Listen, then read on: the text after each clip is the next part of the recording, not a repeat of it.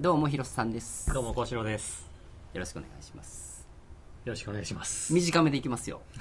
もう散々喋りましたからね、これは。しあのさっきも言ってたけど やっぱり天才のラジオ長い。ちょっとあの、だんだん長なってますね。あもの、う二人ともちょっと調子に乗って、調子に乗ってんねやろな。多分どっか乗ってんねやろ。乗ってんねやろな。もっと長くしたらもっとみんな聞いてくれんちゃうかなみたいな 浅はかですね。そうそうそう。だってもうこんだけヘビーユーザーの幸四郎と俺がさ、はいはい。もう前回の放送ちょっと途中もうええかって思うぐらい長すぎた。まあ、オープニングも途中も天才ちゃんも長いという。そうやろ。今日はサクッといきますよ、はい。いきますか。はい。天才のラジオ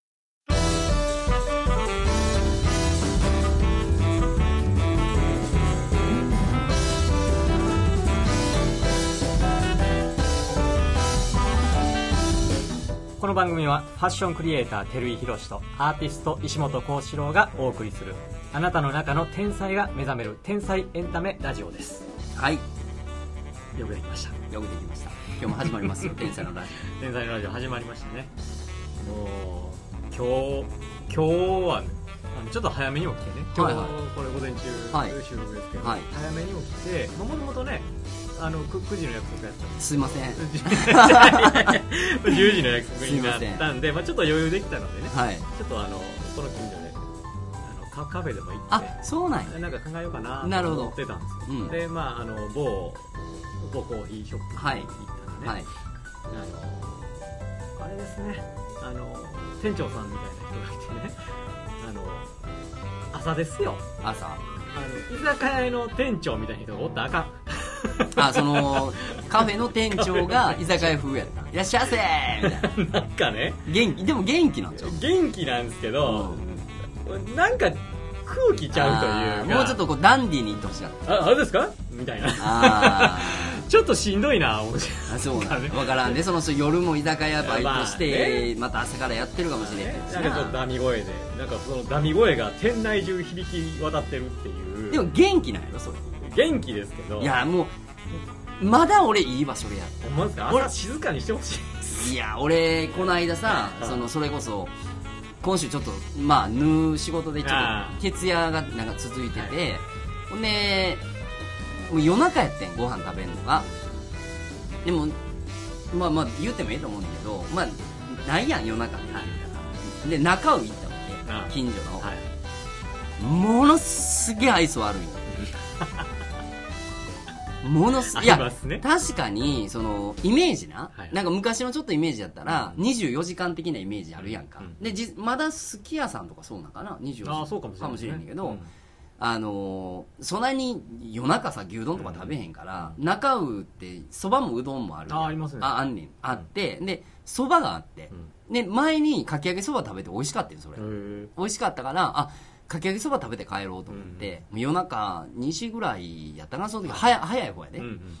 でもその店2時までやったん知らんかってで俺が入ったんがまあ2時ギリギリやったっていうのもあんねん。はいはい。あんねんけどあ後で知ってんけどそうしまし2時までなんやって。はなんでか食べる時からもう電気落とし始めてるから。あはあえ？と思ってあれ何時までですか？って2時までですって言われて。俺1時多分50分ぐらいに入ったんかな多分と思う。でまたかき揚げって言うてるから、はい。揚げなあかんやん。はいはいもうそういうの考えたらもううわ2時までやったんか申し訳ないなって思ってんねん。思ってんねんで、はいはい。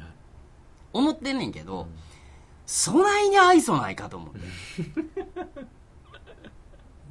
最初は全然分かれへんから注文の時からはい見たら、はい。はいでちょっとイヤホンしながら食べてて、うんうん。で食べててもちろん黙っては電気消してないんで、はいはいあの2時までなんで,、でもうまあ、その2時10分ぐらいになってたんかな、もう食べ終わるぐらいかな。ぐらいの感覚やったけどもうちょっと玄関片付けていっていいですか？っていうことをこう俺イヤホンしながら食べてたから、あのまあ言う言うてはってんはいはい。結果、でも1回で聞き取られへんかっうんたなんやったら俺イヤホンしてるからこう食べてるやん。前におるから、うんはい。なんか言うてるなと思って「ええって言って外してんで。はいはい外してんで、でもその時多分その人早口やから、うん。同じこと2回言ってる感覚やったと思うんだけど、めっさ切れながら言うねん。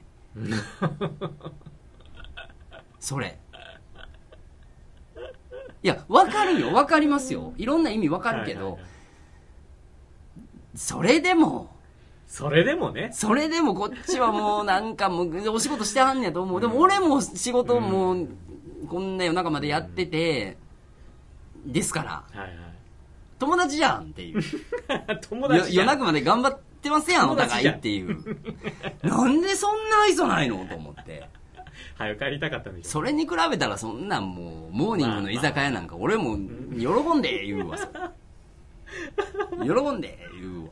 そうですねまあそれに比べるとね食べ物屋さんはほんまに、食べ物屋さんだけじゃないけど、やっぱ客商売は愛想よくしてほしいな。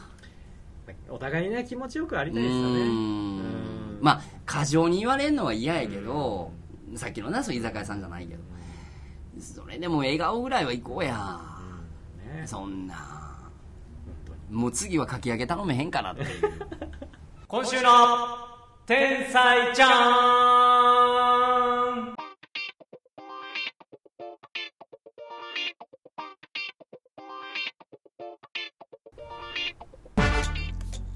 さあサクッと天才ちゃんのコーナーですいきますよ、サクッと。今日はですね、ああのー僕の憧れの同業種さんです。同業者さん？同業種。同業種？同業種。服？おファッションファッション関係？ァッション関係。やっぱりもうファッション、パーソナルファッションクリエイターの僕としてはやっぱりここは喋っとかないと。どの名前ながらに？パーソナルファッションクリエイタ そのうちミラクルパーソナルファッションクリエイターー。もちろんそれ出てくるよ。スーパーミラクルパーソナルファッションクリエイター。もうそこまでいったらもうなんか え SMP なんとかみたいな、はあ、その略してな それでいくわ。い、誰ですか？ゾゾタウンさんですよ。あー前園さんですか？前園さん。前澤なあ前澤さんか前澤社長さん。ですね前澤さん。前澤さんは幸四郎同い年じゃないの？あ、違うか。え？僕44 1975年生まれ。あ一個下ですね。あ、1個下か。はい。あ、僕幸74四郎年です。1個下なんや、俺の。そうです。え今更？え、2個じゃなかった ?1 個だけや一個ですよ。あ、そうえなんや。学年ってえそうですよ。73年何月生まれやった？4月。あ僕ー74年4月。あ、ほな普通に学年が1個下やし、年も1個下あ、俺2個下やと思って喋ってたわ。あ本当ですか、うん。はいはいなんか1個下の人よりちょっと偉そうに喋ってた。今日からもうちょっと身近にあー、ごめんなさい。あほんでちょっと持ち上げて喋るわ。そうです。ね持ち上げて。持ち上げて。ごめんごめん。2個下の人どう持ち上げられるの中1、中3の感覚で喋ってた。ごめんごめん。先輩先輩そうそうそう。中3と中2なんや。あそうですあごめんごめん。それは申し訳ない。すいません。前澤さん前澤さん。すごい人ですよね前澤さん、なんかね、あのすごいのはみんな分かってるやん。で、なんで前澤さんの話を今日しようかなと思ったかとすると、遅ら、遅ら、遅ればせながら、ゾゾスーツが届いたわけですよ。あうちもこの間届いてました届いた。うん一回も開けてないと思いますあ、そうだよ。うちの奥さんがもう興味なくなったかな多分全然興味ない感あじで放置されてましたああ、かわいそうに。あのちょうど昨日届いたんですよ。えゾゾスーツがね。で、ゾゾスーツが昨日届いて、あ、と思って今日前澤さんの話と思って、で、ちょっとゾゾスーツが届いて、で、そっからあのそういえば前澤さんってどんな人かって僕全然知らんかー、ったので、あちょっと見てみようかなと思って。うん。まあし知ってやってきたことは知ってんねんね。やってきたこと知ってんねんけど何年にどうやってどうなんやっていうのをこう見てみるとこう結構共通点があって共通点で怒られるよ。僕も前澤さんと友達にお友達にならせてくださいよ。先輩って言いたいぐらいかな年下やけど。はい。いけるからそれは。年ごまかしててもな、はい。ええねんけどあのーまあ有名な話で言うとさ、あの人もともと早稲田にであ早稲田やったかな、うん。えー中退してはって、うん。でその時にこうバンドをやってうんうんうんうてん。でそのバンドもまあメジャーデビューまで行くねんけど、その時に2年ぐらいこうあの輸入レコードのさ、あのーまあ、商売というか友達にまあ音楽もやってるから、それで1億ぐらいいったらしいねんな。え？年商が。1億？うんうん、へーそそそれでそのレレコードのレレコードのあれで。でそれでまあそれをやりながらやけどそのあのそっちが面白くなってバンド面白くなって、でバンドやってその輸入レコードのやつやって、でそのままえーっと21年ぐらい前ぐらいか、うん。にスタートトゥデイかなんか有限会社で作った時とメジャーデビューが同じぐらいの時であこれ俺メジャーデビューしてないで？あのに似てるって言っても俺関係ない。そこそこまで聞いてへんし聞いてる人も分かってると思いますあそうですか。あのまあそこまで一緒やねん、はい。あ一緒一緒じゃないねんけど。でそこで、まあ、バンドメジャーデビューししてんけど、はい。それよりもまあ経営の方が面白くなって、まあ、スタートトゥデイをそこからバンバンやって、でまあ7年ぐらいで上場してさ、うん。で、まあ、その時の時価総額かなんかが300億ぐらいで、もう今はもうな1兆を超えたみたいな。一丁超えてるんですか？そうそうそう。裏まで行ってる。5兆にするぞって今言うてんねんけど、へーあの人がちょうどその、えっと大学を出て、で、まあ、海外に行ってなんかも彼女元彼女かなんかそういう人たちともバンバンドの仲間元彼女かなんかが一緒なのか分からんけど、まあ、それの絡みでなんかアメリカに半年かなんか行ったり、なんかそのやってるうちに、まあ、輸入のあれがいいな言うて、まあ、向こうから輸入してきて、まあ、日本でレコードを売るって言うてる時からもう俺は向こうに行って日本で服売ってたわけやわだから服を輸出してたわけやな。るほど。はいはいはい。でそっから、まあ、2年ぐらい経って、あの人がスタートトゥデイで、うん。まあ、ネットショップをさ、うん。あのオープンした1号店の時が、俺がカジュアルのお店に関わった時と一緒やねん、ね、年代が。だからいへー。28俺28ぐらいの時やって、はいはい。でその時まだアメリカおって帰ってきて、うで、まあ、お兄ちゃんと、うん。その前から一緒にはやってんねんけど、うん。海外で別々でやっててお兄ちゃんがまたまたまあのちょっとカジュアルの店やってくれへんかっていう話でやった時と、はいはい。こっちはまあリアルショップやん、うん。で EC ショップやんか、うん。まあ、ここが違うよな。ここが違うねんけど。まあやってることは一緒と。そいうことですうでもその翌年俺も EC ショップやってんねんで。へえ。あの楽天でショップやっててっはりましたね。そうそうそう、ん。やってんけどおもろなかったん俺は。その体感できへんということがその対面でコミュニケーションが取れないとかそういうだから要するに店それまで27歳までは、うんまあ輸出業をやったりとか、メーカーとか業者やからお客さんに対面で1枚ずつ売るっていうことを初体験したのが28歳の時やんな。それが面白かったんへー。でまあ面白い方をとあの人もそれ面白いと思って撮ったんか分からへんねんけど、あの人がネットショップを始めようと思ったのはその店に買い物行くのがじゃ、まあ、そのレジ待つのが邪魔くさいっていうところぐらいと、服がもともと好きやったっていうので EC 始めたらしいんだけど、へ俺は逆に店が面白かったその今までそれこそな一人のお客さんと商談して、うん。何百枚何千枚とか下手したら何万枚一人で買ってもらえるっていうことよりはなんか一枚一枚なんかはい。毎度とかって言うてんのが面白かったから、うん。ハマってもうてんな。あでその翌年にまあでもネット EC ショップもこれから来るかなと思ってやろうと思ったけど俺が面白くないから、うん。それ用で誰かを働きに来てもらえるようにやって、はやり始めてんけど、うん。俺がやってないし俺自体がそれ面白いと思ってないから、うん。まあ、1年も経ったうちにやめたわけ。今思えばやっときゃよかったなとか思うねんけど、でまあそこからまあ俺はもうお店をやっててやけど、はい。まあ、ここはまあ7年で上場してでかくバンバンバンバンなんねんけど、その先もさ、うん。一応ゾゾタウンっていうのができたとか、俺らの業界で言うたらな、うんその時はまだ楽天とかヤフーとかやったけどファッションにファッションアパレルに特化した EC ショップっていうのが第1号がゾゾタウンなわけ、へえそうなんそうファッションンだけを扱ってると。で楽天とかヤフーとかまあいろいろあるやん、うん。食べ物やなんやとかって、う。ん。まあアマゾンもそうやけど、うんでその服だけに特化したっていうのが初めてやからみんな注目するやんか、はいはい。注目するけどやっぱりその時まだ楽天がガーンってよかったし、ヤフーがガーンってよかったんやけど、うん。まあ、最初はやっぱり自分たちの知名度がないから、うんあのーまあ田中さんっていうんだけど、まあ、そういうショッピング EC ショッピングセンターに入ってもらえるテナントさんを探すためにやっぱ地道なことはやってはるみたいな最初は。へあの自分の好きなブランドを口説きに行ってやりませんかとか。でもその才覚もあるし、ーうん。もちろん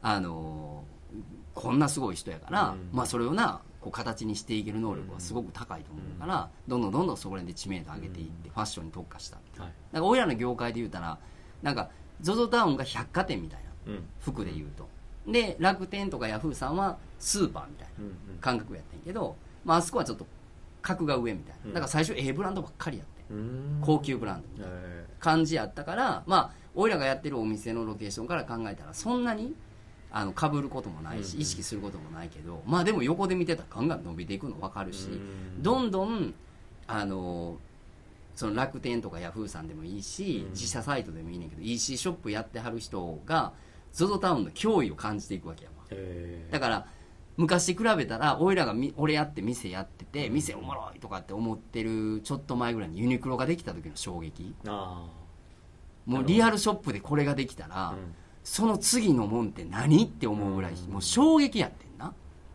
でそのぐらいの衝撃が EC 界でも徐々に徐々にこう頭角を現して出てきたわけ、うん。で今なんかもうなそのファッションで言うならうん。もうソードタウンがもうダントツというか確立できたやんか、なんかそのネットで服が売れるっていうことがなんかピンとこなかった時代から始めてるってことですよね、だから多分もうシンプルでうん。レコード売るのって多分まあ手売りやけどさ、音楽分かってパッケージあってデータあったら売れるやんって EC になるやんか。であの人の多分そのそこまでのどうか分からないけど、こんなサービスあったらええのになっていうものをシンプルに作っていってるだけの感覚やと思うね、自分が店に行って買い物するときに、まあ、レジ待つの邪魔くさいしな、うん。いかんでも買える方法あ今やったらあるか、うん。やってみよう、うんうんみたいなもうこの軽さ。この軽さでやってきてる、うん。で今もそうやと思うねんけど、ほどだからこんなんあったらええのになこんなんあったらおもろいのにな、うん。っていうことをシンプルにやり続けてるっていう、うん。でその中で自分が好きなものが服やったから服。すごいシンプルな感覚、うん。だからそこは俺もすごく共感できて、はいはい。あこんなんあったらおもろいやんこんなんやったらええのにな、やってみようや、うん。っていうまでが早い。うん。だからその分失敗も多いとは思うねんけど、でも失敗成功してもうんうん。あ次行こうやっていうんうその軽さと速さうんはもうず今もずっとそうらしいねんな。まあめっちゃ大事なことですよねうん。そうやってね本当にね。だからあのーさっきのその ZOZO スーツに話に戻んねんけど、まあさっき言うたようにさ、はい。ネットで服売れるっていうところの、うんうんじゃあなんで売れないかっていうもっとこうやったらもっと売れるのになって思う時に一番問題になってくるのはやっぱサイズ感うんうん。とか、多分ここはデータ出てないけど、ネットショップのデメリットは返品が多いねんな、要するにこう簡単に返せるはいはい。っていうのもサービスの一つやから、まあ行って自分が試着して買えないっていうことがある代わりに、うん。まあ、買って気に入らへんかったら返すよって。案外これでわりかしダメージあのもらってるとこが多いわけ。配送料とかってことですか？配送料とかも返品お客さん持ちやねんけど基本的にお店も EC もさ EC サイトもリアルなお店も共通点としては在庫がいるやん、うんうん。で返品率まで考えて在庫持つってなかなか計算上難しい。な、うんそうですよね。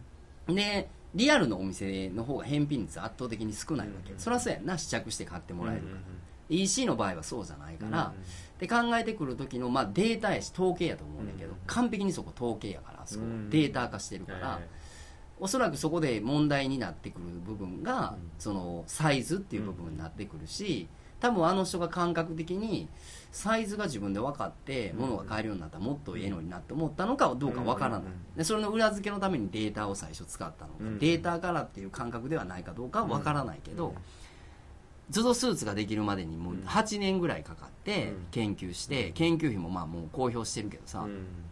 数億円かけてやってんねんなあれ。で数億円かけてやってる時から考えたら、まあ、な今から言うとな8年ぐらい前かな、公表してんのぐらい前からそれをこういろいろこう試行錯誤してやってるっていうのもな、やったことだけ考えたら、まあ、ZOZO スーツおもろいやんあれ。はいはい。みんなおもろいやんって言うてやってんねんけど、うん。おいらからしたらやっぱ画期的やねん。いやいや画期的ですよそれ。あの なんていうの、うん。その EC うでんカスタムオーダーができるっていう、あのこと。を要するにまあサイズ感がお客さんのサイズになるうん。ものを作りたいって思うとするやん。でそのために何が必要なんかっていうのを考えて開発をしていって形にしてってっていうことをさもう一言で言ったらギャンブルでもあるしさ、そこまでする必要もないかもしれへんっていう部分もお金をかけてやり始めて、でそれをまあ無料配布して、で無料配布言うても、まあ、送料とさ、うん。そのアプリとんのにまたアプリで何もかい行ったりもすんねんね。すんねんけど、まあ、でもほぼ無料に近いというか、あの感じなんかな、うん。で今で何万枚いってんねやろな。もう100万枚ぐらいいってんのかな。へー100万ぐらいはいってんのかな。もう7月の時になんか55と、まあ、ちょっと正確な数字忘れたけど、はい。まあ、全世界に、うん。まあ、配ってる、うん。でそれでまあそれを配るっていうとこを見越して、うん。まあ、ZOZO が満を持して ZOZO ブランドうん。ZOZO のオンリーブランドを作ってで ZOZO のオンリーブランドを最初に仕掛けるときにまずは T シャツん。ジーパンから始めてでこの間 ZOZO スーツそのほんまの紳士服のスーツもあの販売に行ってんねんけどそれも、え1ヶ月で5億ぐらい売れてるのかな？へ行っててでもやってることってもう俺がやりたいことめ全部やってんねん。えその俺がカスタムオーダーっていうかその最初にお店をお店の EC じゃなくてリアルのお店の限界考え感じたのが7年前8年前やねんな、このままじゃ無理やうん。でそれを感じた時にその人手不足っていうお店のリアルの問題で言うと人手不足はあんねんけど、どんどんどんどんそこをなんか似ていって似ていって似ていって、結局俺が今カスタムをさ、うん。お客さんのカスタムで1枚ずつ服作ってんのって、うん。もうこれからはカスタムの時代に行くよなっていう感覚でまあそれこそ4年5年ぐらい前から感じてやってるやんか、それをあの人はまた EC でやってるわけ、俺はまたリアルでやってるな、うん。なるほでで会社もあのー社員もさうん。給料も一律一緒やんか、うん。でボーナスも一緒やん。俺それもやりたかってど前の会社で、へほんでものすごい反対されてアホかみたいな感じになーって そうなりますよね。で、うん。なんかあの社員でオーケストラ作ったりとかは、遊ぶクラブ作ったりうん。俺それもやりたかったうん。でもうやってアホかいと終わってんねんけど、うん。ことごとくやったことをやりたいなと思ってることを現実に変えていってる人がさ年をまあ下上別にして今の時代でやでオンタイムでやってる人がおるやんか。で幸四郎よく前のあの翡翠さんとかさ武田さん武田壮雲さんとか幸四郎のやってる活動とうん。その人がやってることがすごいこうリンクするうん人たちの話してくれてたやんか。で俺ってあんまりそれあんまなかったというか、うん。そのここは素敵やなとか、うん。これみんな好きやねんけど、ここ好きやなここ好きやなここ好きやなっていうのはすごい共通やねんけど、なんか丸っぽそこみたいな、うんうん。っていうのはなかったんやけど、うん。あこの人おったと思って、うんでそれこそ前なんていうの？前澤さんってああのすごいアートにもさ美術アートとかのなんか財団法人作って、そうアートの商品とかいっぱいいろいろやってるやん。でなんかニュースだけで言ったらバスキアを何十億でバーンって競り落としたとか、そんなとこばっかり出るけど、もうあの人とにかく綺麗なもんや、アートなもんがすごい好きやねんもう2012年に財団作ってるから、そういう美術アートとかいろんな。でまあフランスで賞をもらえるぐらい、まあ、活動してんねんけど、バスキアも俺好きやし、でこの間なんかツイッターで見たこのピカソの絵をなんかバッグで写真撮っててんけど、うん。今度ピカソも買うんかと思った。らピカソも好きやピさ。カピカソは好きですねで、うん。芸能人と付き合ってるやん。であの人子供3人おって結婚してないねんけど。え？そうなんですか？3人おんねんけどこ、まあ、認知あの認知はしてると思うけど結婚はしてはれへんねんでまあいいろいろ気候な人ではあるとは思うねんけど、ほんまにやりたいことやりたいことやってて、であの人の中の持論としたら、まあ、お金は使うだけ入ってくる、まあ、よくよくそんな話はなあの成功本みたいなの書いてるけど、うん。あるエピソードでさあのちょっとバスキアがおうん。勝った時うんやったと思うねんだけど2回買うてるねんけどなバスキア。でバスキア買いたての時に買い直後にある友人とご飯中華料理屋さん入った時にさもういつもなんかこうすぐ即決で決める人がなんかメニューを見てちょっとな悩んではったらしい前澤さんが。で友人が「あどうしたん?」って言ったらなんか3000円のコースにするか1万のコースにするか悩んでるって言ってて「いや俺今金ないねん」ってバスケ買うたとこやから もう空っぽやねんて。へだからもうそれこそまあ点々1万のそ 点々が分かれへんけど、はいはい。あのシャレじゃなくて、その中華料理を3000コースか1万円コースか悩むぐらい財布にはなかったよな。ついこの間の話やでそれ。へそれぐらいあったらあった分だけ使うから、まあそれを肯定するためにそう言ってんのかどうか別やねんけど、その使い方も俺すっごいわかんない。俺いっつも財布空っぽできたから今まで、へーあったらあった分だけ使いたいねん。はい。っつも送られてきてんけど。でお金いくらあっても足れへんっていうんでな。欲しいもんは山ほどあるしやりたいこともいっぱいあるから。もうそれもすっごいわかるし、桁が全然ちゃうねんけど、もうすごい憧れるわと思って、であのーやりたいこと、うん。この人のやりたい野望は世界平和やんか、でお金をなくしたい世の中にしたいっていう、もうアホちゃうって言われてるけど、もうすっごいそれわかんねえ、うん。だってお金で揉めるぐらいやったらお金がない世界を作っちゃえっていう人とさ、お金で揉めなって綺麗事言うだけの人やったら、行動の量とさやってる幅が全然ちゃうやん、綺麗事は誰でも言えるけど、それを現実にほんまにアホみたいに野望として動くっていうこの行動力とさ、でまあ子供らしさ、うん。無邪気さとさ、もちろんそこに備わってる天才的なさ、うんあのなんていうの能力、はい。もう全部含めて、もう容姿以外は全部憧れる。容姿以外は。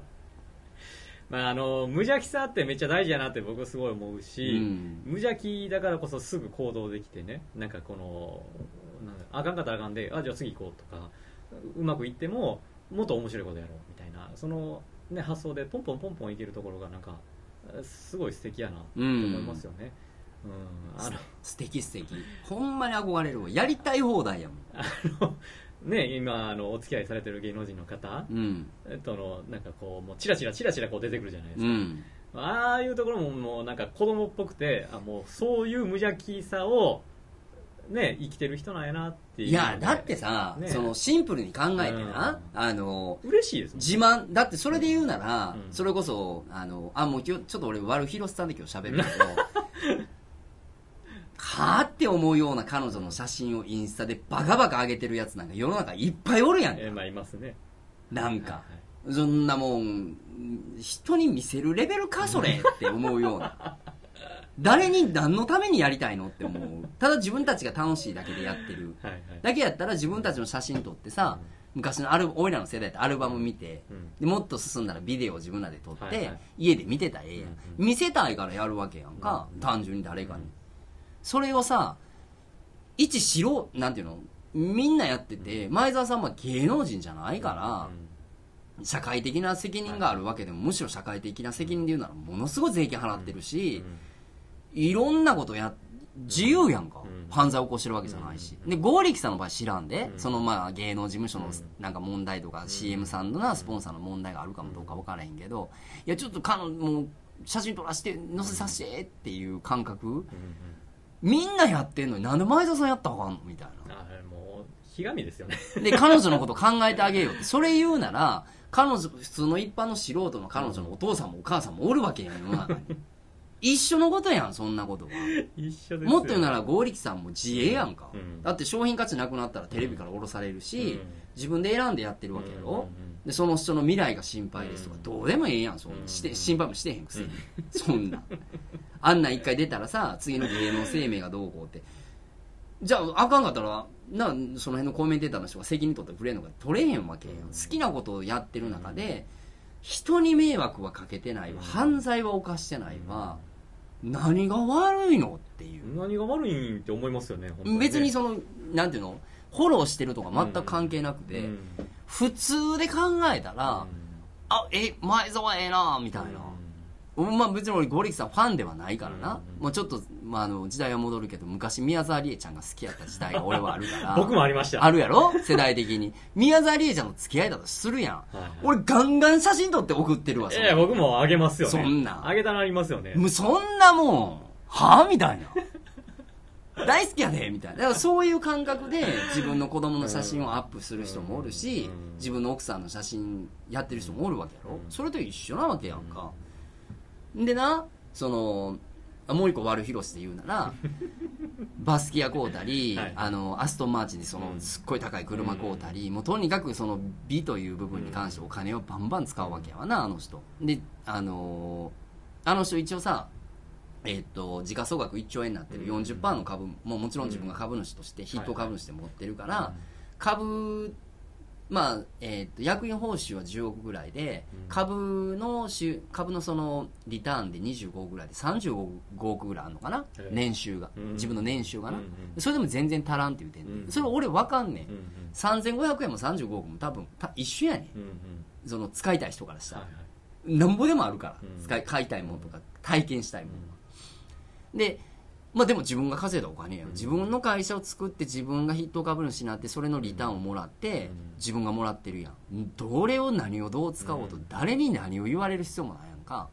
でツイッター俺フォローしてるから見てるんだけど、あのバスケ屋を買ったりとか、うん。あとそういう贅沢品と言われるようなものを買うぐらいやったら、恵まれてない人に寄付した方がいいんじゃないですかとか、避難やってはんねんでその、うん。あの熊本に1000万入れたりとか、そのいろんなことやってる。あの人千葉愛がすごいから、地元愛がすごいから、だから会社も千葉にあるのもさ、うんうん東京持ってこえへんやん。うんうん。でなんとかスタジアムみたいなな、うんうん。あの買ったりとかして、で美術館とかも千葉に作ってて、うんもう千葉愛がすごい、うんうんらしいわ。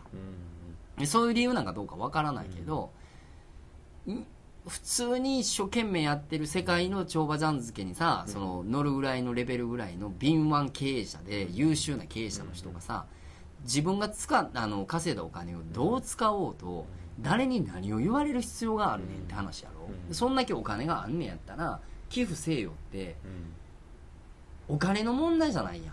そんなことは。でっていうか言われることじゃないやん。言われることじゃないですよね。そんあ、うん。寄付したいと思ってうん。お仕事してますねんってうん。公言しててな、うん。お金儲かって一切寄付せえへんねやったら、えー言うてること違うやんわかるけど、自分のやりたいことを満たしていこうと思って経営者はなるわけでさ、で最終的に世の中のためになることをやりたいと思ってる人がなその人のお金を今は例えばその美術に使うとか車に使うっていうのも絶対意味はあるし、あのただ単に欲しいねんっていうぐらいのパッパラパンの人がこんな会社をさ 1台で1兆時価総額1兆円の会社作れるはずがない作れるはずがないそんなことは、そんなことも100も承知やんか、でそんなことよりもっと大きなこと大きなこと考えて、その中で自分がやりたいなって思えることを自分の好きなように生きてる人にさなんで稼いだお金の使い道をな、そんなツイッターみたいなさ、はっきり言うわしょうもない ことをな人に言われなあかんのっていう、何を言っちゃってんの？みたいな。なんかその寄付もねその高いもん買うのも僕一緒やと思ってるんですよ、俺もそう思う。うん。だって結局世の中のためになるやん。うん。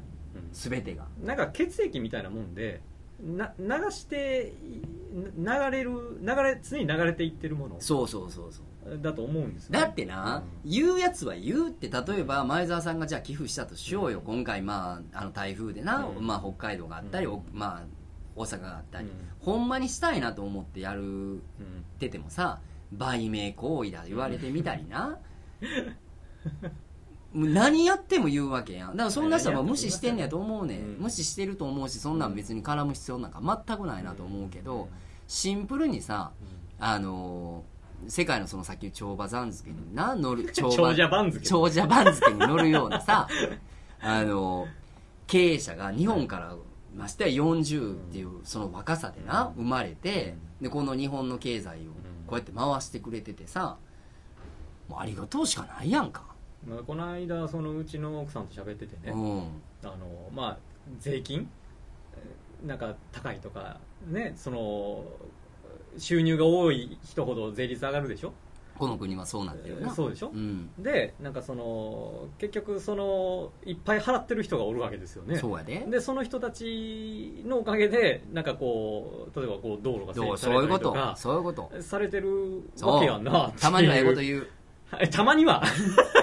君の奥さんたまにはええこと言うわ。そういう話、まあ、そういうことやなって思うともうただただその、ね、いっぱい稼いでねる人が批判されるって、まあ、ちょっとおかしな話で、ないないないない。あの感謝やなっていう、でもまあ今の現段階で言うなら、ZOZO タウンに関して言うならさ、あのある意味脅威やね、うん。その俺らの業界で言うと、うんそのさっき言ったように EC っていう部分はいはい。とリアルという部分で分けたら、うんまあ、EC サイト EC ショップっていう部分が、まあ、ZOZO も Amazon ひっくるめて、まあ、一気にこうなったやんか、ででリアルのお店があってで、まあ、ある意味ここは競争的な部分の部分はまあ実際あるのはあるねんな、うん。で財布の中身が一緒やったとして、まあこうしろとか俺がうん同じ買い物でここでうん。1万円買ったら、うん。次はもういな1万円服買おうと思って EC で1万円買ったらリアルの店は0円になっちゃうやん、うんそういうふうになっちゃうやんか、うん人数決まってるから,、うん。確かにそれはあんねんね、うんあんねんけど俺は思うのはその前澤さんのやこれからやろうと思ってること、やってること、でまあ今なんかこの運転手付きでさ、こう、えー全国やったかな？なんかそういうこう美味しいご飯屋さんはい。を一緒にこう一緒にご飯食べて運転手をやってくれる人募集とかツイッターでな。で、えー今公表してるのはその100%オートマチックで、うん。まあ、機械化で服を作れる機械を、えー開発する開発チーム、まあ、ZOZO タウンのその ZOZO スーツみたいなもんで、まあ、いう注文したやつがもう100%人の手関係なく縫えるようなその機械システムを作るのに、まあ、エンジニアさんとかそういうのを募集してるとかってやってんねんけどこれ俺の勝手やで。うん。勝手やけどあのー俺はそれ全然規模も違うしできてへんねんけど、もうこんなあったらええのになこうなったらええのになって思うこと、うん。ことごとくやってくれてるから、うん。多分それが俺の頭の中であることが、そのままでいってるのであればその機械を作ることも飲食回ることもあの今ゾロスーツ作って、今なゾロスーツ作って実際にスーツ売ってることとかも全てひっくるめて、世界平和につながんねんなっていうのもうすっごい俺は分かんねんな、うん。その俺が勝手に解釈したらね、うん。もう一本筋が通ってんねやんか、この業界だけの話でするならば、で業界を潰すつもりもさ、EC サイトを一人勝ちする気もないと思うし、もっと言うならあの ZOZO タウンって EC ショップやけど、リアルショップが ZOZO タウンは今ないねんな、うんでリアルショップのお店をこの先やっていくのかどうか知らないけど、俺はぜひやってほしいと思うし、で前澤さんのやるリアルのお店を見てみたいねんけど、うん。その時により一歩先にやっときたいねんな俺、やりましょやりたいねん。でな一緒やろっていうとこでうん。一回だけでもええから話をしたい。なんかほんまになんか面白い人やろなってすごい感じる、この業界の中でね。このこの先これから作っていこうと思ってまあもちろんこの業界だけじゃないこともいろいろやりはるしやっていきはると思うねんけど憧れとかそういう感覚よりはなんか勝手にやけど、あの同志うの感覚というかなんかこういうふうに面白くやっていきたいねんなと思って、うん。だからそれでちょっとこの人の話をしたいなというか、ね実現。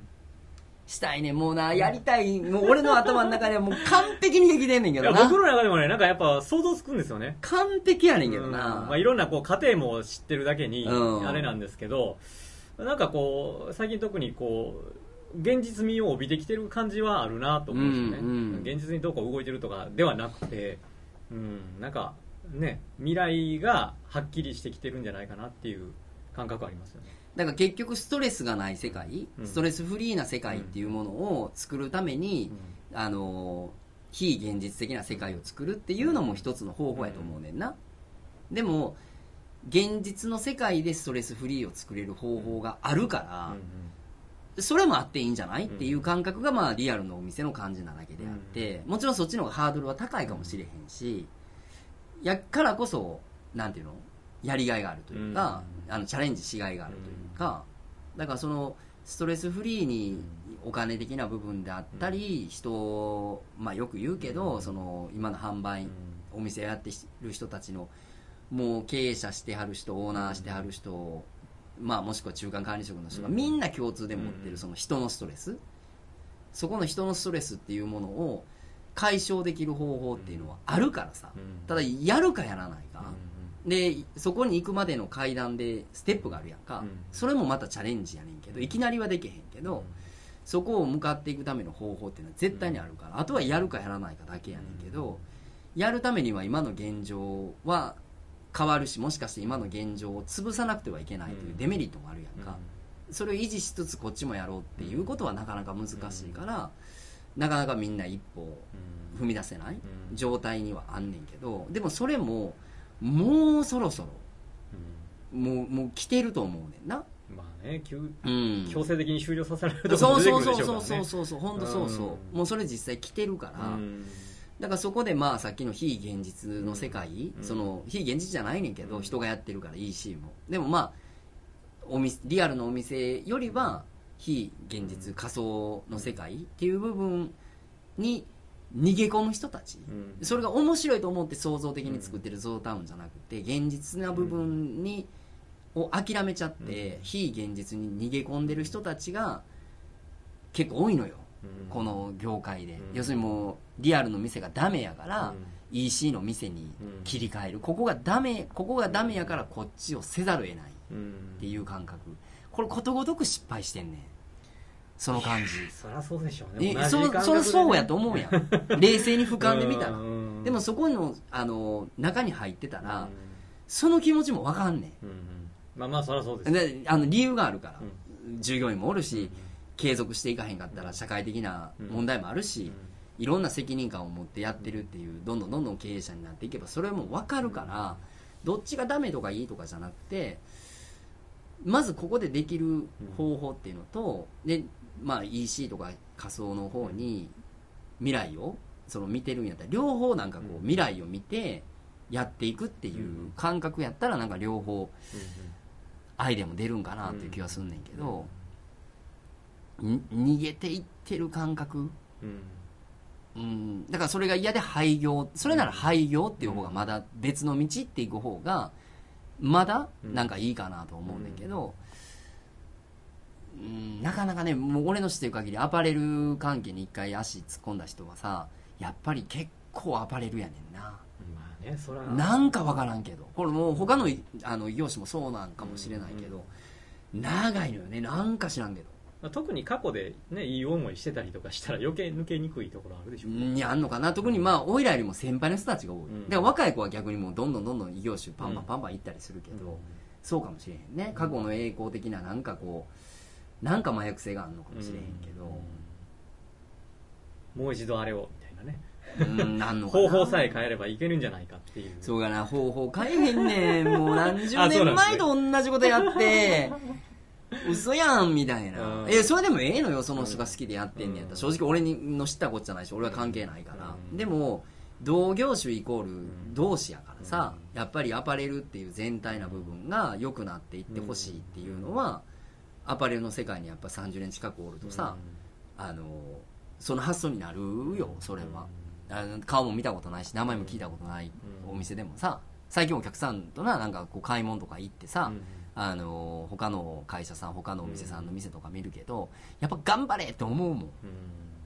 やっぱ頑張れって思うねん。あのファイトって思うねん。やっぱ売れてないしんどさ分かるからさ、しんどいねん。売れてない店に。ずっとおんのはほんまにしんどい。けどやっぱ頑張ってほしいなっていうのはすごくあって、エンディング皆様からのこの番組に関するご意見ご感想をお待ちしております、えーメールでのお問い合わせは天ラジ546アットマーク Gmail.com tenraji546 アットマーク Gmail.com までお願いします。えーまたツイッターでも募集しております、えーアカウントに直接の場合は「アットマーク天ラジ546」で検索してください、えーまたは「ハッシュタグ、えー、天ラジ546」まで、えーどしどし書き込んでください。よろしくお願いします。お願いします。お便りですか？幸四郎大先生のこのお便り欲しいっていう効果がありまして、ああほんまですか？まあもうね欲しいって言わなと。ないんとあの2通来てます。マジですか？メールが。メールしかもメールで。おおありがたいですね。1個はですねはあえー、こうお知り合いですよ。1人は多分。ああ本当ですか？2人ともそうかもしれません。はいはい。幸四郎さんの、はいはい。1人は僕知ってますけど、はい。えっとおままごと協会さんからまあ 桃本協会さん、ね、おままごと協会さんかはいはいはい。ら来てまして、あ嬉しいですね。えーとですな、まあ。あ、読み上げるあれも何けどはいはい。あのー新潟のおままごと協会。そう2人のトークがいいですよってみんな聞いてくださいねみたいな感じのこうコメントを。それは僕らにじゃなく世の中に出してほしい。いあの いろんな電波に乗せてあげてみんなに聞いてもらいたい。お二人のやりとりはとっても緩く楽しく伝わりますキャー黄色い声援ってあありがとうござい黄ます。色い声援くれと。そうですね。大先生がおっしゃってましたから、はいはいはい。黄色い声援ありがとうごいざいます。ただきました。ありがとうございます。女性の方ですからね。あとピスケさんって知ってますか？ピピスケさん。ピスケさん。はい。ピンとくるあれありますか？ないですね。あでも初めましてって来てますから。あ本当ですか？広瀬さん小城さんはじめまして。ピスケと申しますあ天さんラジオ初回より毎回楽しく拝聴させていただいておマジですか？嬉しい自分の中では教養番組としてお勉強させていただくお気持ちで聞いています。あ。というのもお二人の経緯が素晴らしいのととても一般人が話しているポッドキャストとはレベルがあまりにも違いすぎて芸能人のお話を聞いている感じになってしまっておりますよ。なんとまあええやな。ええやねありがたい。これ自分で書いたんちゃうかっていう交渉書いたんちゃうの？自作自演。うん。ましてやど二人のどっちかの奥さん書いたんじゃんもうそれでも嬉しいですよもう。嘘やな。でもそうやったら俺口で言えと思うけど。なまあいいですよ。本当は私なんかがお便りするのは非常に恐縮なのですが。何をおっしゃいますや聞いているリスナーは私も含めたくさんいるよいるよということを伝えたくてメールいたしました涙が出そう最初はえらいこなれているお二人だなと思ってはい。斜めから聞いていたのですがあ最初あんま良くなかったよな。良くないとかあれかな。で今回あ前回のはいはい。あの松本人志さんの回を聞いてあなるほど松本さんを真似しているみたいに無意識に聞こえていたのかと気づき真似ではなく実際そういう面白い方なたちなのだと知るとただ単に面白いのに嫉妬しているだけだと気づきずっとお話が入ってくるようスッとお話が入ってくるようになりました。でポッドキャストという無料の媒体媒体って思う媒媒体？媒体を通し漢字若干弱いです漢字めっちゃ弱い。お二人のお話を聞けてとても嬉しいです。これからも楽しく拝聴いたします。まとまりのない長文多文、あわかった。になってしまいすみません季節の変わり目ですがお風邪などひかれないようお気をつけください。それでは。なんて素晴らしいメールなの？ねあのー面白いことが好きな方なんですね。ね面白いことを自分も表現していきたいという。そうなんよね。もう初回から聞いてくれてるんだなんかありがたいですね。そんなこなれてるようにやっぱ聞こえんのかな？ちょっとなんか舐めてる感じに聞こえんのかな？めてる感じですか？ないやいや分からへんけどまあ、よう喋りますからね、二人で。まあ、言うても、ポッドキャストのこの収録始まる前からもう、もう、だだ喋るじゃない。多分こなれてるっていう感じよりは喋り慣れてんねんなこうしろ慣れてるんでしょうね。だってもうよう喋ってるもんなもうずっと喋ってますよ。なんかねなんやかんやでうんだからそのこなれ感がなんかちょっともしかしてプロ感に見てくれてはる人もおるって思ってんねやったらこれねこうしろいまあ知ってる人意外となこのトーク。うん。初めましてでできたらうんもしかしてプロかもしれんけど。もう俺できるけどな。うん。できる。んですよ。その最後自慢ですか？自慢ですか？じゃあできるもん。ああ、できますよ。じゃあ俺は。それはもうなんか、だからまあこなれてんねなんか分からへんけど。やいや分かれへん。いやうん。でも松本人志さんを意識して喋ってんねやって聞いてはる人もちょっとおる可能性もあるってことや。ほんならそうか。これはもう大として言いたいけどそのレベルまでは達しれてないしむしろ真似なんかしたことないからな。まあでもあの最近ね僕あのガキの使いの過去のトークなんか暇あったら見てるんですよ、うんうんうんでいやうまいなと思うんですけど、うんうんうんうん。なんかあの感じのうん。感覚で2人で喋ることもできるなってなんかちょっと思ったりしますよね。あ言うてもうたそそんなそんなあの高レベルなことはできないですよ。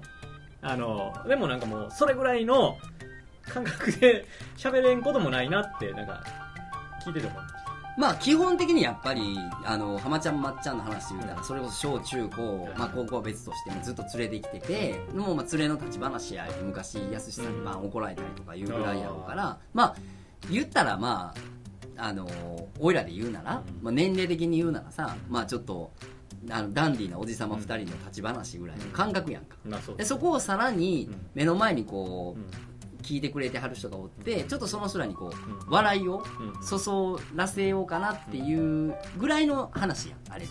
ガキ使のうん。あのトークうん。だからもしかしてお客さんがおればできるかもあそうですね。な、うん、これみまあ密閉されてないけど。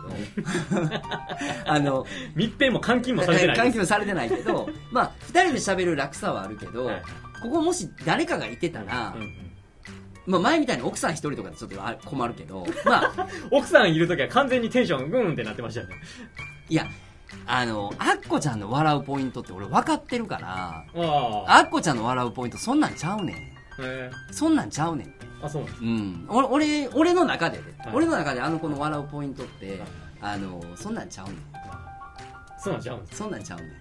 僕はあの結婚して5年半ですけどそのポイントが全然分かってないです。えっとね基本的に えー、分かりやすくみんな笑うけどはい分かりやすく言ったらさこうカツラかぶってる人が道歩いててさ風吹いてカツラポンって飛ぶやん、はい。みんな笑うやん、はあれが多分もうマストの笑いやと そういうう、うん、もうハプニングびっくりするようなとかそのすごいオーバーアクション的な感覚と部分はあるかもしれへんけどまあ一人やったらそうやけど全然知らん人でさ5人10人とかおったらまあなんかこっちがテンション上がるやんテンション上がった感じでちょっと小ネタを持ってくるみたいな感じのことはやってみたいけどな。まあ、このねラジオがね本当にもっともっとこうリスリスナーさんがね増えてイベント的なことでこうできるようになったらいいですね。あの何回かさ昔またこれ話長なるけど昔サラリーマンやってた時にさあの社員旅行とか結構でかい会社やったから、うん。100人とかさ、うん。150人単位で行ってる時期景気がい。い時あって、でその時とかに、まあ、若手というか新入社員とか、まあ、俺なんかもうペーペーやから、まあ、ゲーセーってされるわけ、はい。で100人ぐらいの前でゲーセー。でその時になんか漫才、まあうん。まっちゃん似てるから漫才せえみたいな、うん。とかあのまあ学生の時は別としてな、まあ、そんなん別として社会人になってから一回どっかの会社の企業のなんか、えー、と年末年始のイベントで漫才をさせられたことがあって。でそういうこうなんかこう m 1が流行ってて、うん。m 1グランプリ的な感じのことはいを社内でやってるから、まあ社内の人たちがみんなでやんねんけど僕はちゃんと会場客入れてやで。客というかまあ知ってる人入れてやで、はいはい。やってやんねんけどあのまあたまたまそこの専務が知り合いやったからあのひろさんもちょっとやってやって言われてうちのあの花と一緒に行ってはいはい。漫才をしたわけ、うんうん。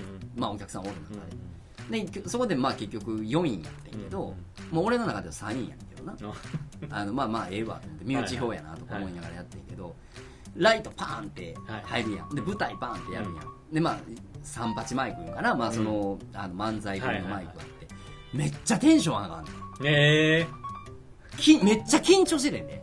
めっちゃあ初めまして初めましての人ばっかりやったしああもう5分ぐらいの漫才見たって超ど素人やけど、うん。絶対滑りたないやうんんもうそんな。そこまでハート強ないから。うん。だから超ベタなネタを作ったわけ、はいはい。超ネタベタなネタを作って一応やって、もうめっちゃ緊まあめっちゃやってもそんなしてへんけど、まあちょっと緊張するわ、するけどなんかライトのパーンとで舞台のこの感じとでまあ笑い声が来たら、来るたんびにテンション上がんのよ。な上がりますよね笑い声来たら特にね。あれはほんまだから麻薬ってよう言うけどうん。舞台はとか。うん。なその漫才さんとかプロの人ってだ分かるわ。やっぱあれテンション上がるよ。上がりますよね。なんかあのなんかが自分の体の中から出てるの分かりますもうそそれなんちゅうのあれ。あんたエンドリンかなんか分からんけど。なんか上がる上がる。何やら汁が出てますよ。上がる上がる、ね。あんまりねそれであんま覚えてないねんけど。あなったら無覚えてる敵じゃないですかなんか。あのねあれ何が良かったか言うたらライトがパーンって入るから多分ねお客さん見えへんねんか。見えへんねんけど声もはいはい。体感はできるやん。うん。もう目が全部合うってんじゃないかな、うんだあれがあったからなんかすごいちょっと異空間というかああれはすごいテンション上がる。うん。あれはなんかねあちょっとやりたいなっていうのを思うよね。ーいつかできたらですね。いやだからそれもさっきの前半あの中盤に話した店にもあんねんけどやっぱりね笑いが重要やねん。笑い大事ですね。大事やねん。もう絶対大事やねんそこ、ね本当にもうね絶対大事。天才の話なんかせんと笑いの話だけしたいぐらいですよね。だからそれを体感一緒にしたい。うんああそうですね。わけやわな。だからうんやっぱりリアルでしかあの味わえないっていうよりはさ、そのリアルの良さ。うん。はリアルの良さでやっぱりニーズも需要も需要というかさ絶対あるからやっぱそれしたいよね。単純にみんな好きですよ笑いは。なあそれはまあビデオで見るもええし、映画で見るもええし、今やったら携帯で見るのもええねんけど、うん。やっぱり生で見るっていう、うんこれもやっぱりあるのはさいいことやからしたいですな、ね。まあ、こういうでも方がいらっしゃるということですよ。ありがたいことありがたいですよ、もうこれ。れ、もうちょっと、今日赤飯ですね。まあこれ10回目でしょ？赤飯無視？席はあんま好きちゃうから。ああ本当ですか？うん。まあまあいいです。うん。10回目ですよ。10回目やろ、はい。やっぱ席は高なあかんなうん赤飯出すんややっぱ。なんやねん。ありがとうございましたありがとうございました